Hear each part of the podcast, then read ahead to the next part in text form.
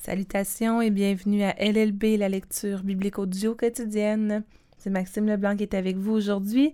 Nous sommes le 10 mai, jour 130 de notre parcours à travers la lecture de la Bible.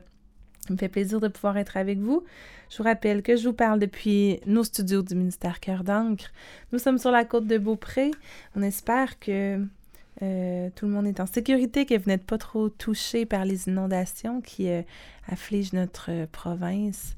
Et on va penser de prier ensemble aujourd'hui pour les gens qui souffrent peut-être des dégâts de, de, ces désastres.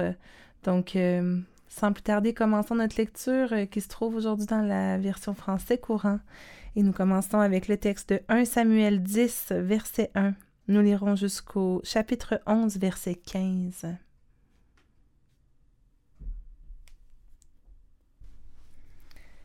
Samuel prit alors le flacon d'huile qu'il avait emporté et le versa sur la tête de Saül.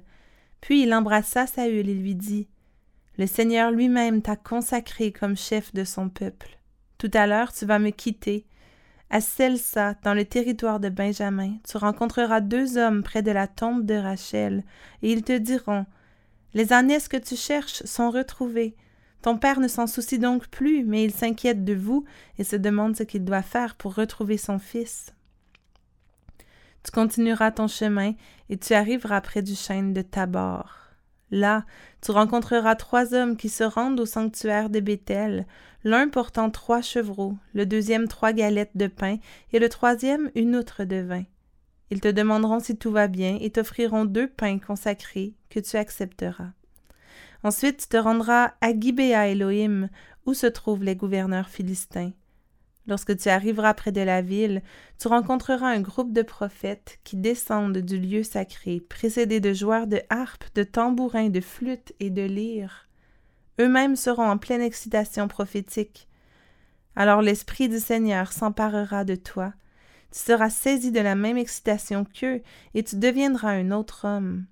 Quand tous ces événements se seront produits, tu sauras que Dieu est vraiment avec toi. Dès lors, agis selon les circonstances. Tu devras encore descendre au Gilgal avant moi. Je t'y rejoindrai plus tard pour offrir des sacrifices complets et des sacrifices de communion.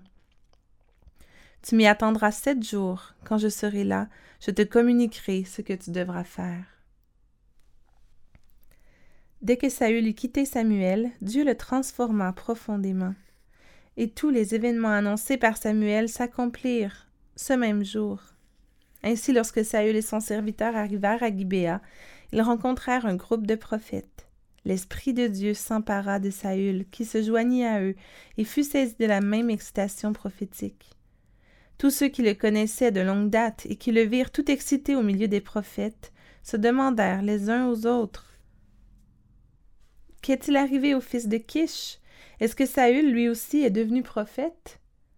L'un d'eux ajouta. Et les autres, qui est leur maître? De là est né le proverbe qui dit. Est-ce que Saül, lui aussi, est devenu prophète?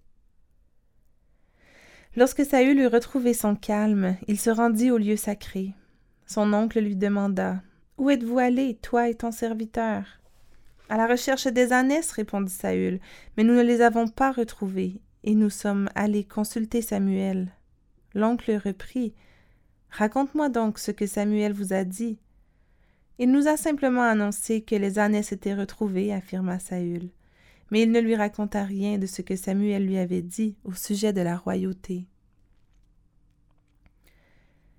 Samuel convoqua les Israélites au sanctuaire de Mispa. Il leur dit Voici ce que déclare le Seigneur, le Dieu d'Israël. C'est moi qui vous ai fait sortir d'Égypte, vous, le peuple d'Israël. C'est moi qui vous ai délivré de la domination des Égyptiens et de celle des autres royaumes qui vous ont opprimés. Or vous, maintenant, continua Samuel, vous avez rejeté votre Dieu, qui pourtant vous a sauvé au jour de malheur et d'angoisse, et vous lui avez dit Donne-nous un roi. Eh bien, venez donc vous présenter devant le Seigneur par tribu, puis par clan. Samuel fit avancer chaque tribu d'Israël et tira au sort. Le Seigneur désigna la tribu de Benjamin. Il fit alors avancer chaque clan de la tribu de Benjamin, et le clan de Matri fut désigné. Enfin, dans ce clan, Saül, fils de Kish, fut désigné. On le chercha, mais sans réussir à le trouver. On interrogea de nouveau le Seigneur. Cet homme est-il venu ici? Allez voir parmi les bagages, répondit le Seigneur. Il y est caché. On y courut, on l'en ramena, et il se présenta au milieu du peuple. Il dépassait tout le monde d'une tête. Samuel dit au peuple. Regardez, voici celui que le Seigneur a choisi. Il n'a pas son pareil dans tout le peuple. Alors tous lui firent une ovation en criant. Vive le roi. Ensuite Samuel énuméra devant eux les droits et devoirs du roi, puis il les écrivit dans un livre qu'il déposa dans le sanctuaire. Enfin, il renvoya les Israélites chez eux. De son côté, Saül rentra chez lui, à Gibéa, accompagné d'une troupe de partisans que Dieu lui avait suscités. Mais il eut aussi des vauriens pour dire Comment cet individu pourrait-il nous sauver? En effet, ils le méprisaient et ne lui apportèrent pas de cadeaux mais Saül n'y attacha pas d'importance. Naash, le roi des Ammonites, vint assiéger la ville de Yabesh en Galaad. Les habitants de Yabesh lui dirent Passe un accord avec nous, nous sommes prêts à nous soumettre. Bien, répondit le roi, j'accepte de conclure un accord avec vous, mais à cette condition. Je crèverai l'œil droit à chacun de vous pour humilier tout le peuple d'Israël. Les anciens de la ville reprirent Accorde-nous un délai de sept jours. Nous allons envoyer des messagers dans tout le territoire d'Israël.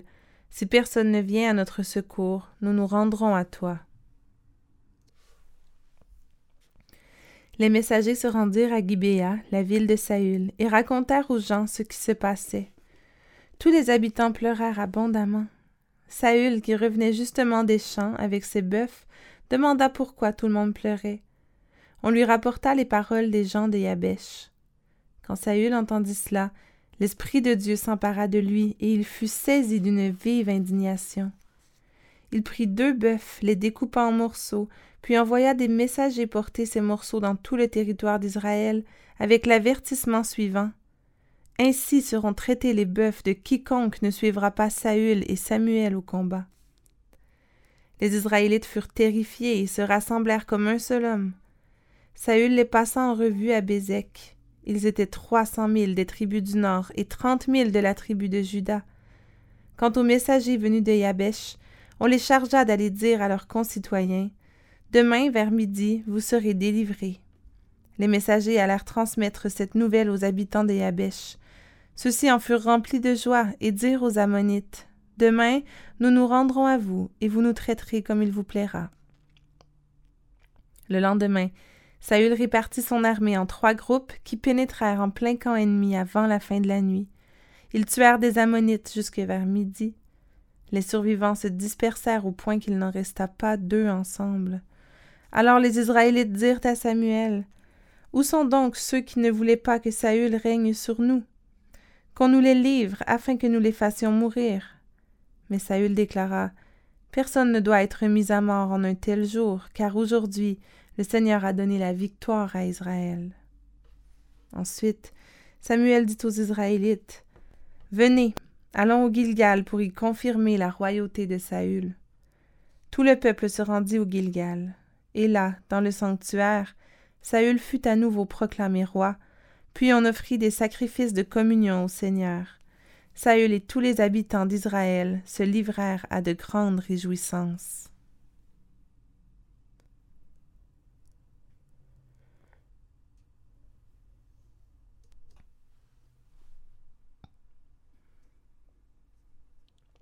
Psaume 107 Louez le Seigneur car il est bon et son amour n'a pas de fin. Voilà ce que doivent répéter ceux que le Seigneur a pris en charge, qu'il a retiré des griffes de l'adversaire et rassemblé de tous les pays, de l'Est et de l'Ouest, du Nord et du Midi. Certains étaient perdus dans un affreux désert, sans retrouver le chemin d'un lieu habité mourant de faim et de soif, ils étaient en train de perdre courage. Alors, dans leur détresse, ils appelèrent le Seigneur à leur secours et lui les délivra du danger. Il les mena par un chemin direct à un lieu habité. Qu'il loue donc le Seigneur pour sa bonté, pour ses miracles en faveur des humains, car il a donné à boire à ceux qui défaillaient de soif, et ceux qui mouraient de faim, il les a comblés de tout le nécessaire. D'autres, misérables prisonniers enchaînés, étaient assis dans un obscur cachot. Ils avaient été aux ordres de Dieu, ils avaient méprisé les décrets du Très-Haut, il les fit plier sous le poids de la peine, sans personne pour venir les relever. Alors dans leur détresse, ils appelèrent le Seigneur à leur secours, et lui les sauva du danger. Il les retira de leur obscur cachot et rompit leurs liens. Qu'il loue donc le Seigneur pour sa bonté, pour ses miracles en faveur des humains, car il a fracassé les portes de bronze, il a brisé les verrous de fer. D'autres montraient qu'ils avaient perdu la raison tant ils se conduisaient mal. Par leur faute, ils étaient accablés de tourments. Écœurés par toute nourriture, ils avaient déjà un pied dans la tombe. Alors dans leur détresse, ils appelèrent à grands cris le Seigneur, et lui les sauva du danger. D'un mot, il les guérit et les arracha à la mort. Qu'il loue donc le Seigneur pour sa bonté, pour ses miracles en faveur des humains, qu'ils offrent des sacrifices pour louer Dieu, qu'ils crient de joie en racontant ce qu'il a fait. D'autres s'étaient embarqués sur la mer, ils exerçaient leur métier sur l'océan. Ceux-là ont vu de quoi le Seigneur est capable et les miracles qu'il fait sur la mer. D'un mot, il déclenche un vent de tempête qui souleva les vagues. Leur bateau était projeté vers le ciel, puis ils dévalaient dans les creux, eux-mêmes étaient la proie du mal de mer, pris de vertige et titubant comme des gens ivres. Tout leur savoir-faire était tenu en échec. Alors dans leur détresse, ils appelèrent le Seigneur à leur secours, et lui les tira du danger. Il changea l'ouragan en brise légère, et les vagues s'apaisèrent. Ils purent se réjouir du calme revenu, et le Seigneur les conduisit à bon port. Qu'il loue donc le Seigneur pour sa bonté, pour ses miracles en faveur des humains. Qu'il proclame sa grandeur dans le peuple assemblé, qu'il l'acclame dans le conseil des anciens. C'est lui qui change des cours d'eau en désert et des oasis en zones arides, ou une terre fertile en terre stérile si ses habitants ne respectent pas le droit. Il change aussi un désert en étendue d'eau, une terre desséchée en oasis. Il y fait vivre des affamés ceux-ci y dressent alors des habitations, ils ensemencent des champs, ils plantent des vignes et en recueillent les produits. Le Seigneur les bénit, il les rend très nombreux, il ne laisse pas dépérir leur bétail. Mais d'autres voient leur nombre diminuer, les voilà qui se courbent sous le poids de la captivité, du malheur et de la détresse. Le Seigneur fait tomber le mépris sur les nobles et les laisse errer dans un désert sans route mais il sauve les pauvres de la misère, il accroît leur famille autant que les troupeaux. Que les hommes droits se réjouissent en voyant tout cela, et que toutes les mauvaises langues soient réduites au silence. Si quelqu'un est sage, il tiendra compte de ces faits et comprendra que le Seigneur est bon.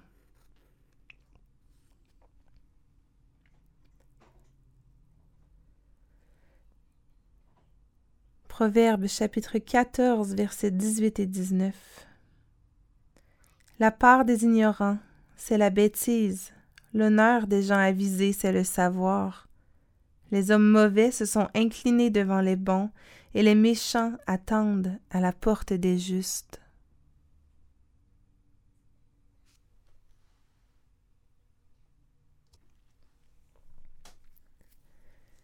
Nous terminons notre lecture de ce matin avec Luc chapitre 12, les versets 35 à 59. Soyez prêts à agir, avec la ceinture serrée autour de la taille et vos lampes allumées.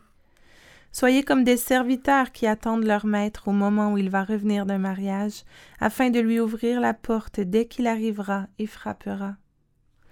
Heureux ces serviteurs que le Maître, à son arrivée, trouvera éveillés. Je vous le déclare, c'est la vérité. Il attachera sa ceinture, les fera prendre place à table et viendra les servir. S'il revient à minuit, ou même plus tard encore, et qu'il les trouve éveillés, heureux sont-ils? Comprenez bien ceci. Si le maître de la maison savait à quelle heure le voleur doit venir, il ne le laisserait pas pénétrer dans la maison. Tenez-vous prêts, vous aussi, car le Fils de l'homme viendra à l'heure que vous ne pensez pas. Alors Pierre demanda Seigneur, dis-tu cette parabole pour nous seulement ou bien pour tout le monde? Le Seigneur répondit Quel est donc le serviteur fidèle et intelligent? En voici un que son maître va charger de veiller sur la maison et de donner aux autres serviteurs leur part de nourriture au moment voulu. Heureux ce serviteur si le maître, à son retour chez lui, le trouve occupé à ce travail. Je vous le déclare, c'est la vérité. Le maître lui confiera la charge de tous ses biens.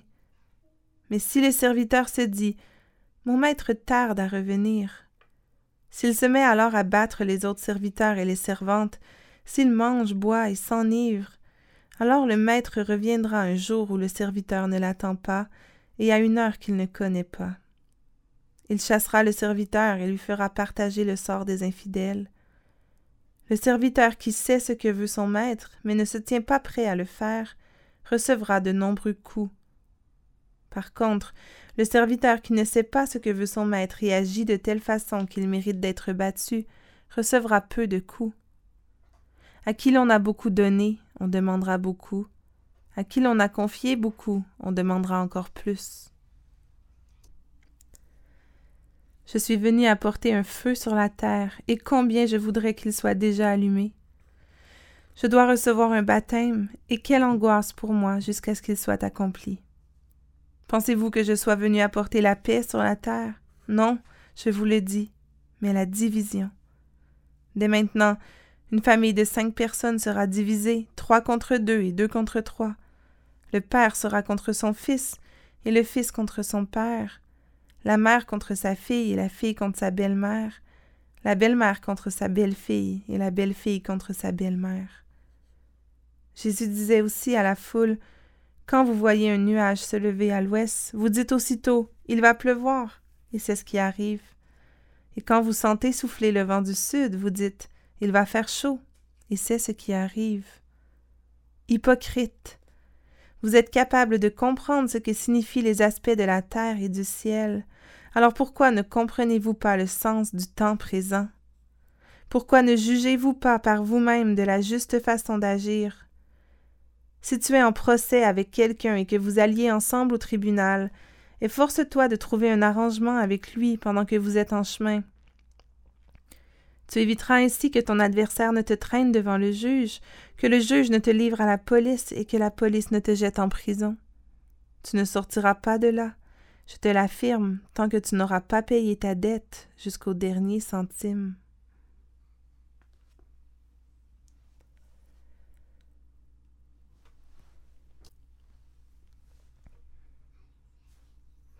Concluons par la prière. Seigneur éternel Dieu, nous voulons te louer ce matin pour ton amour qui n'a pas de fin.